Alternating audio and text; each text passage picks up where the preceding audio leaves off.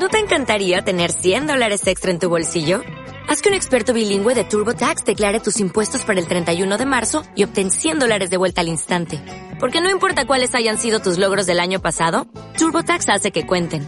Obtén 100 dólares de vuelta y tus impuestos con 100% de precisión. Solo con Intuit TurboTax.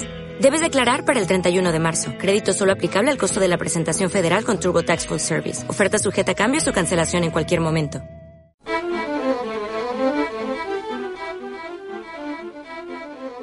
Creo que la comunidad universitaria dado un ejemplo eh, de adaptación en el que habrá que seguir profundizando eh, hasta final de año y probablemente también el año que viene.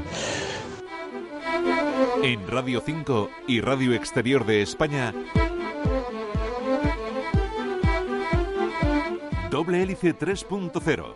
Todo lo que siempre has querido saber sobre la ciencia más cercana. Doble Hélice 3.0. Con Juanjo Martín. El origen de la palabra universidad quizás te dé una pista de lo que algunas personas piensan que es esta institución. El término universidad se deriva del latín universitas magistrorum et scholarum, que significa comunidad de profesores y académicos. Pero esto solo es una parte. La universidad también es conocimiento, pensamiento crítico, investigación, convivencia, valores, comunidad. Ya desde la creación de la Universidad de Bolonia, hace mucho tiempo, allá por el año 1088, se tenía claro que sus objetivos incluían la formación de profesionales, la investigación científica y la enseñanza del pensamiento crítico. Y todo esto con el objetivo de mejorar la sociedad. Podemos decir que una universidad es como un pueblo. De hecho, hay algunas que tienen más población que muchas ciudades pequeñas de España. Por ejemplo, la Universidad de La Laguna tiene unos 1.800 investigadores y profesores, unas 877 personas de administración y servicios y unos 19.500 alumnos.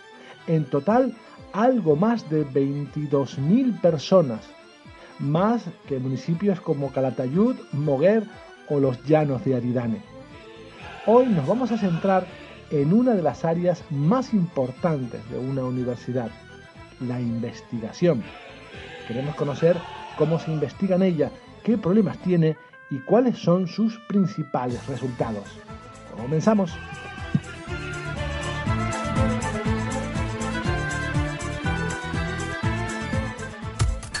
Detrás de cada fármaco, de cada tratamiento, existe un mundo apasionante de investigación. Doble Hélice 3.0 Y para hablarnos de esto tenemos con nosotros a Ernesto Pereda, que es vicerrector de investigación, transferencia y campus de Santa Cruz y Sur de la Universidad de La Laguna. Buenas tardes, Ernesto. Gracias por estar con nosotros. Es un placer. Buenos días, Juan José, a ti y a tus oyentes y muchas gracias por querer entrevistarme. Evidentemente, eh, como, como saben, no se entiende la universidad sin investigación y, docencia, dos áreas que en algunas ocasiones no están muy bien avenidas. Pero ¿cómo podemos potenciar esta relación? En efecto, la universidad tiene una triple misión. Por un lado está la transmisión del conocimiento a través de la docencia, pero no seríamos universidad si no fuéramos capaces de generar nuestro propio conocimiento a través de la investigación y de la transferencia.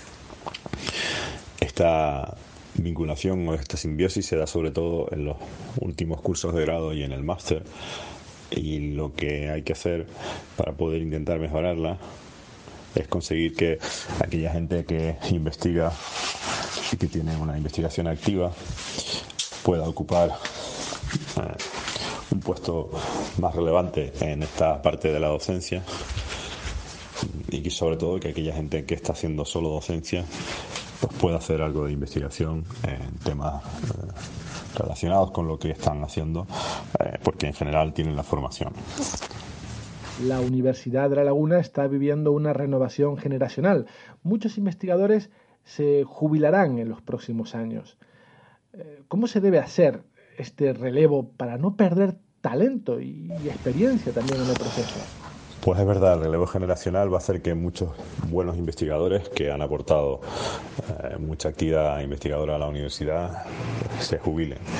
Em, para evitarlo, lo que se ha hecho desde la universidad es poner en marcha un plan de profesorado de mérito que acaba de salir en su primera edición, de manera que los mejores investigadores que se han jubilado los dos últimos años puedan estar con nosotros todavía un tiempo y aportar su conocimiento y su experiencia investigadora, pues tanto a la propia universidad como a aquellos jóvenes que se vayan incorporando a sus grupos de investigación, de manera que toda esa, esa experiencia y ese conocimiento no se pierdan. Yo creo que es una forma buena de simultanear la gente que sale con la gente que llega y que esa experiencia no se, no se pierda y esa formación tampoco. Evidentemente la investigación depende en gran medida de la financiación que se obtenga para ella. Por ejemplo, ¿cuánto dinero han captado los investigadores y las investigadoras de la Universidad de La Laguna en, los últimos años? Pues por suerte y a pesar de la COVID, la, convocatorias de investigación, especialmente las de la Agencia Española, se han mantenido y hemos conseguido este año más de dos millones de euros eh, a través de los programas de del Plan Nacional y recientemente también ha salido la convocatoria de retos colaboración con empresas, así como a dinero que hemos conseguido para infraestructura científico-técnica del Gobierno de Canarias. Estamos ahora mismo también inmersos en la solicitud de ayuda de la Fundación Caixa Caja Canarias, así como eh, esperando que salgan la convocatoria del gobierno de este año. Y los proyectos europeos han seguido, o sea que la verdad que hay que agradecer a los investigadores que a pesar de las dificultades hayan seguido solicitando y obteniendo eh, fondos para investigar. Para lograr esta financiación, los evaluadores miran con lupa las publicaciones de los científicos y científicas que optan a ella ¿Qué opina del, sistema de publicaciones de revistas? Algunos opinan que es obsoleto, que es una incluso tiranía comercial. Hay que recordar que algunos artículos cuestan eh, más de 3.000 euros publicarlos. ¿Qué opina? Está claro que el sistema de publicación en revistas científicas tiene que sufrir un cambio importante en los próximos años. Ya desde la universidad, desde biblioteca, por ejemplo, se está trabajando con todas las universidades españolas y el CSIC para llegar a acuerdos transformativos con las mm, editoriales más importantes del sector con el fin de que se pueda dar un paso en la dirección del acceso abierto, en el que no solo se pueda hacer lectura de los trabajos por la suscripción, sino también que todos los artículos que se publiquen por las universidades españolas estén en abierto. Era una idea que ya se había puesto, por ejemplo, en marcha en Inglaterra, en el que algunas de las entidades financiadoras más importantes habían dicho que si el dinero era público, la ciencia tiene que ser pública y ese avance yo creo que es importante. Y en cuanto a la métrica de las revistas, pues también es algo en lo que hay que avanzar, porque prácticamente lo que se hace ahora es reducir la revista a un número y bueno, una forma que permite o facilita a las comisiones evaluadoras poder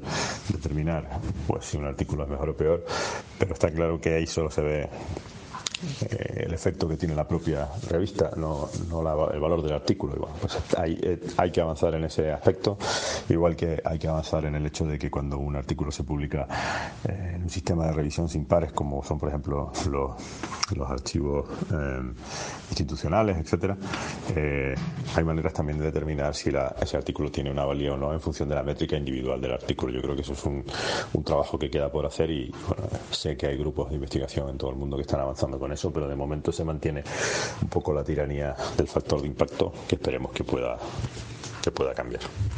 Bueno, y después están los famosos rankings. Em, ¿Son realmente importantes, eh, vicerrector? ¿Hay que hacerles caso a ellos o no? Yo creo que la importancia de los rankings es relativa. Hay que hacerles caso hasta cierto punto en el sentido de que son una foto en la que pues te permiten ver tu situación, pero siempre son fotos que se sacan con un filtro, em, que es el del propio ranking. Cada uno valora una cosa diferente y en algunos casos pues, se valoran cosas en las que desde las universidades españolas es muy difícil competir, como por ejemplo la atracción de premios Nobel. Siempre se pone como ejemplo en el ranking de Shanghái, en el que en España es bueno, prácticamente imposible, no hay ninguna universidad que lo tenga eh, y yo creo que no lo va a poder tener porque los sueldos que pagamos y la forma de reclutar, así como el ecosistema de investigación que hay alrededor no es competitivo ni se puede comparar con el de otras eh, otros países eh, de Europa ni de luego Estados Unidos. La transferencia del conocimiento es fundamental. Ese conocimiento que se genera en la universidad tiene que fluir hacia la sociedad. En la Universidad de La Laguna se han creado varias empresas eh, que han salido de sus laboratorios. ¿Qué ejemplos nos puede dar? Ejemplos concretos.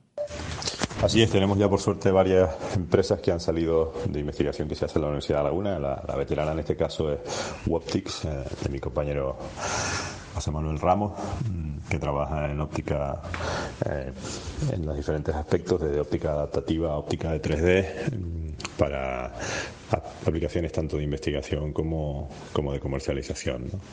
Después tenemos empresas que se han creado recientemente, como Alicios, que trabaja en patentes para nanomateriales, tenemos Kaizen, tenemos Formaché, que trabaja también en la utilización de papel maché para la realización de utensilios, o sea que tenemos ya un número importante de cinco empresas que están ya trabajando para que su producto se pueda comercializar en diferentes aspectos y que bueno, son un ejemplo de transferencia eh, que se ha puesto en marcha últimos años.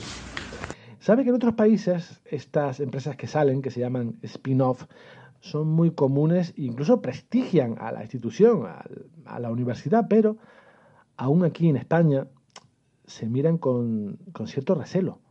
¿Por qué crees?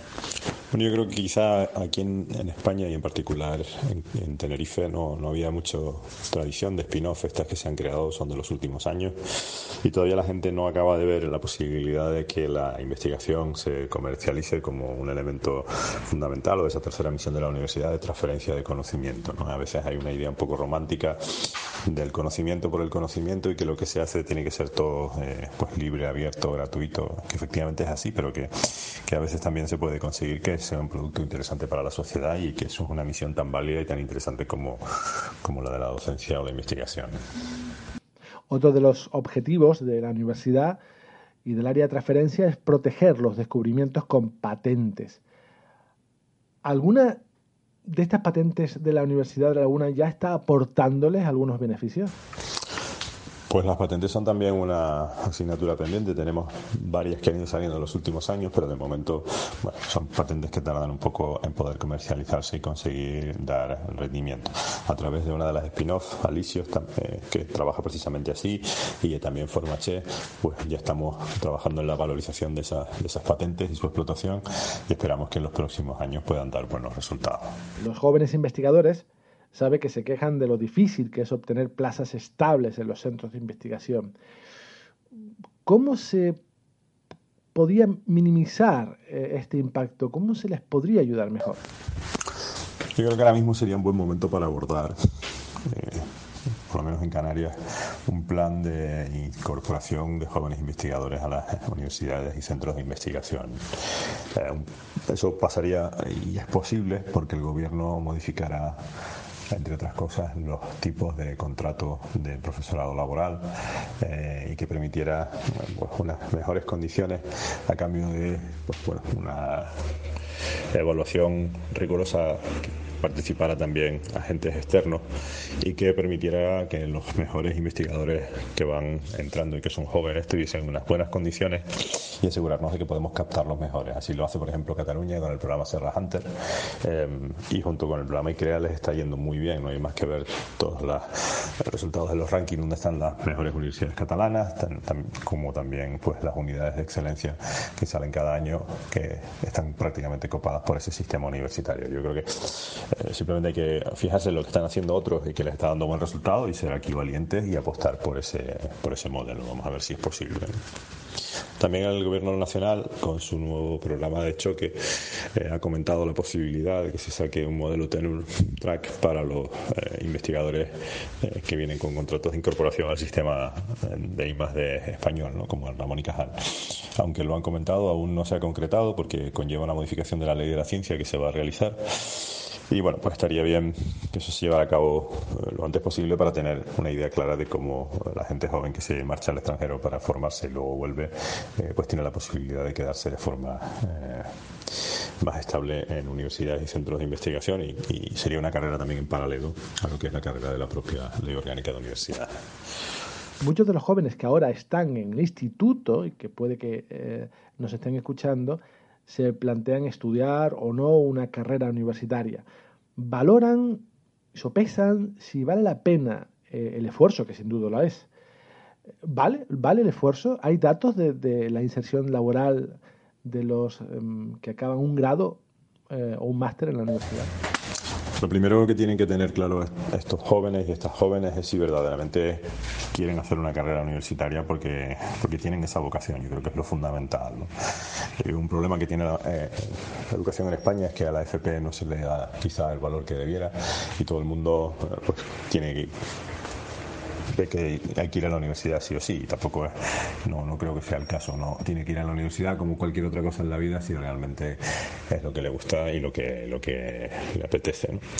Em, una vez ahí, de todas maneras, sí que es evidente que las posibilidades de trabajar cuando uno consigue una carrera universitaria, aunque depende de la carrera, es verdad, pero son más altas que con que con una formación más básica. ¿no? Y si tienes un máster, las posibilidades aumentan y también incluso con un doctorado. Pero hay que entender que el, nivel de exigencia de una carrera, más de un máster y de un doctorado, es alto y además requiere un tiempo en el que, bueno, pues estamos hablando de que para conseguir un doctorado eh, probablemente estamos hablando de 8, 9, incluso 10 años desde que se entra en la universidad. ¿no? Entonces, pues, pues, es un esfuerzo importante, eh, tanto personal como a veces económico de la familia y hay que valorarlo. ¿no? Pero lo fundamental es que estés seguro de que lo que quieres hacer es lo que te gusta y que te apasiona, porque es lo que te va a ayudar a vencer las dificultades. Canarias está en, un lugar estratégico, lo sabe, la, isla atlántica, volcánica, oceánica. ¿Aprovecha la Universidad de La Laguna esta oportunidad para sus investigaciones? Que sin duda no tienen otras universidades. Creo que la parte de isla oceánica Creo que sí, tenemos buena investigación con respecto a lo que son eh, los océanos, eh, tanto en la fauna marina como el litoral, la costa, incluso el turismo, el turismo relacionado con costa, y creo que en eso sí que somos capaces de aprovechar bien nuestra posición estratégica. También en otros temas como por ejemplo el estudio de las enfermedades tropicales, este puente que somos a veces entre Europa y África, también eh, lo hacemos bien. La parte de vulcanología es un aspecto en el que probablemente tendríamos que reforzar nuestra, investigación y es verdad que también aquí, pues bueno, tanto el CSIC como el Instituto Volcanológico e incluso el Instituto Geográfico Nacional, pues eh, están haciendo una, una buena labor. Y por último, evidentemente, tenemos que hablar de la coyuntura que nos envuelve y que no nos deja. Eh, evidentemente, como saben, nos encontramos en un año que marcará seguramente un antes y un después en la docencia también, en la I más D, en la investigación y en el desarrollo. ¿Cómo se, se está adaptando la universidad a esta nueva realidad en las aulas, pero también en los laboratorios y centros de investigación? Pues en efecto ha sido un año complicado, ¿no? como en todas las otras actividades eh, sociales hemos tenido que parar abruptamente sin, ni siquiera esperarlo y adaptarnos a la realidad nueva con un presupuesto y con una situación y una formación una experiencia que es la que teníamos como universidad presencial y ha habido que pasar de forma automática a la universidad no presencial, para lo cual hemos tenido que hacer una importante inversión con fondos propios, eh, que ha llevado desde la adaptación de las aulas, el refuerzo del campus de docencia virtual, eh, incluso, pues evidentemente, hemos tenido también que reforzar las medidas sanitarias en toda la universidad, que es un espacio muy grande y que es con campus que van desde La Laguna hasta Santa Cruz e incluso en el sur.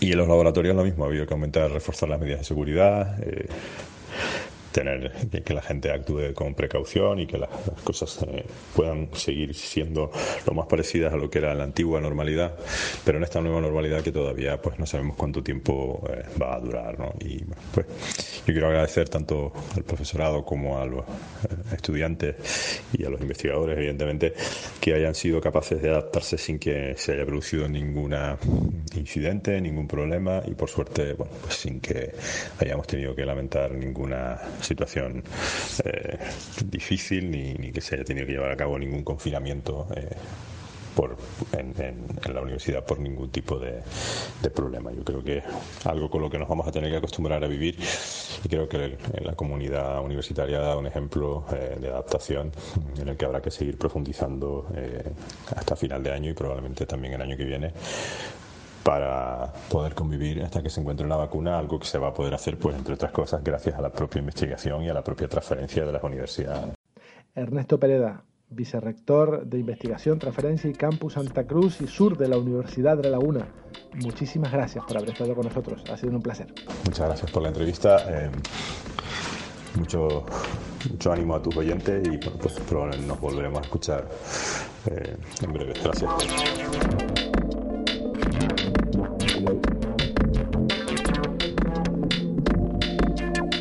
Bien, pues este ha sido nuestro recorrido científico por esta semana. Hoy cerramos un ciclo porque la próxima semana regresaremos por fin a los estudios de Radio Nacional de España. Han sido 20 programas realizados desde mi casa con muy pocos medios, como podrán imaginar, pero con mucho cariño. El objetivo inicial era acompañarles también durante el confinamiento y ahora pues quizás entretenerles esta nueva normalidad. Bien, el próximo viernes estaremos otra vez aquí en doble hélice 3.0. Nos vamos en esta versión íntegramente de internet, pero seguimos muy muy activos en las redes sociales, en facebook.com barra doble hélice y en twitter arroba doble hélice rne. Puedes escuchar este y todos los programas anteriores en iVoox, pero recuerda que además la próxima semana volvemos a la antena de Radio Nacional de España. En la dirección, como siempre, Juanjo Martín. Hasta la próxima semana.